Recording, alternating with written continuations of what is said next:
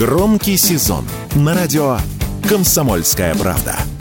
Весь мир услышит Россию. Весь мир услышит радио «Комсомольская правда».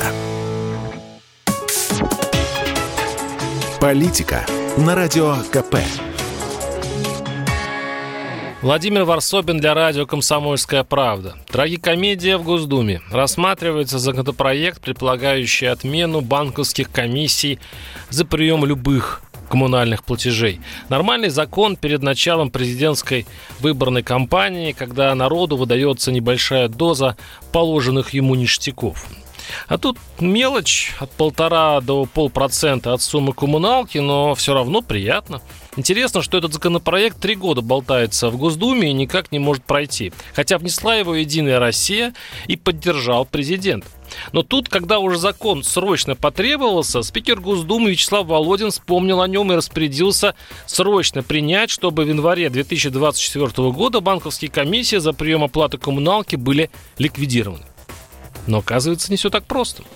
Оказывается, Россия продвинутое государство, у нее в парламенте орудует могущественные лобби – а банковское лобби вполне способно затормозить даже такие идеи, которые поддержали и не такие небожители, как Володин. И теперь вокруг законопроекта разворачивается некрасивая история. Банки через своих лоббистов из Национального совета по финансовому рынку пригрозили стране большими неприятностями. Дескать, недополучив денег, они свернут существующую инфраструктуру по приему платежей и снизят проценты по вкладам.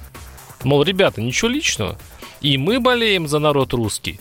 Но капитализм, простите.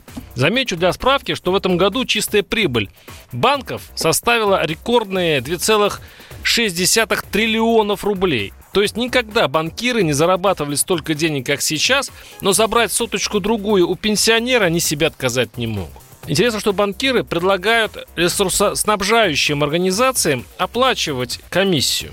Дескать, энергетики, коммунальщики тоже зарабатывают на населении, так пусть раскошеливаются. Нет, возражает государство, которое тоже не хочет платить. Потому что ресурсоснабжающие организации – это госкомпании. И так стороны футболят друг другу ответственность. Иногда кажется, что единственный, у кого нет лоббистов в Госдуме, это обычный плательщик квитанции ЖКХ. О нем, слава богу, вспомнили перед выборами, но в этом споре он, боюсь, не участвует. И как вы думаете, кто останется крайним? Варсобин, телеграм-канал, подписывайтесь. Политика на радио КП.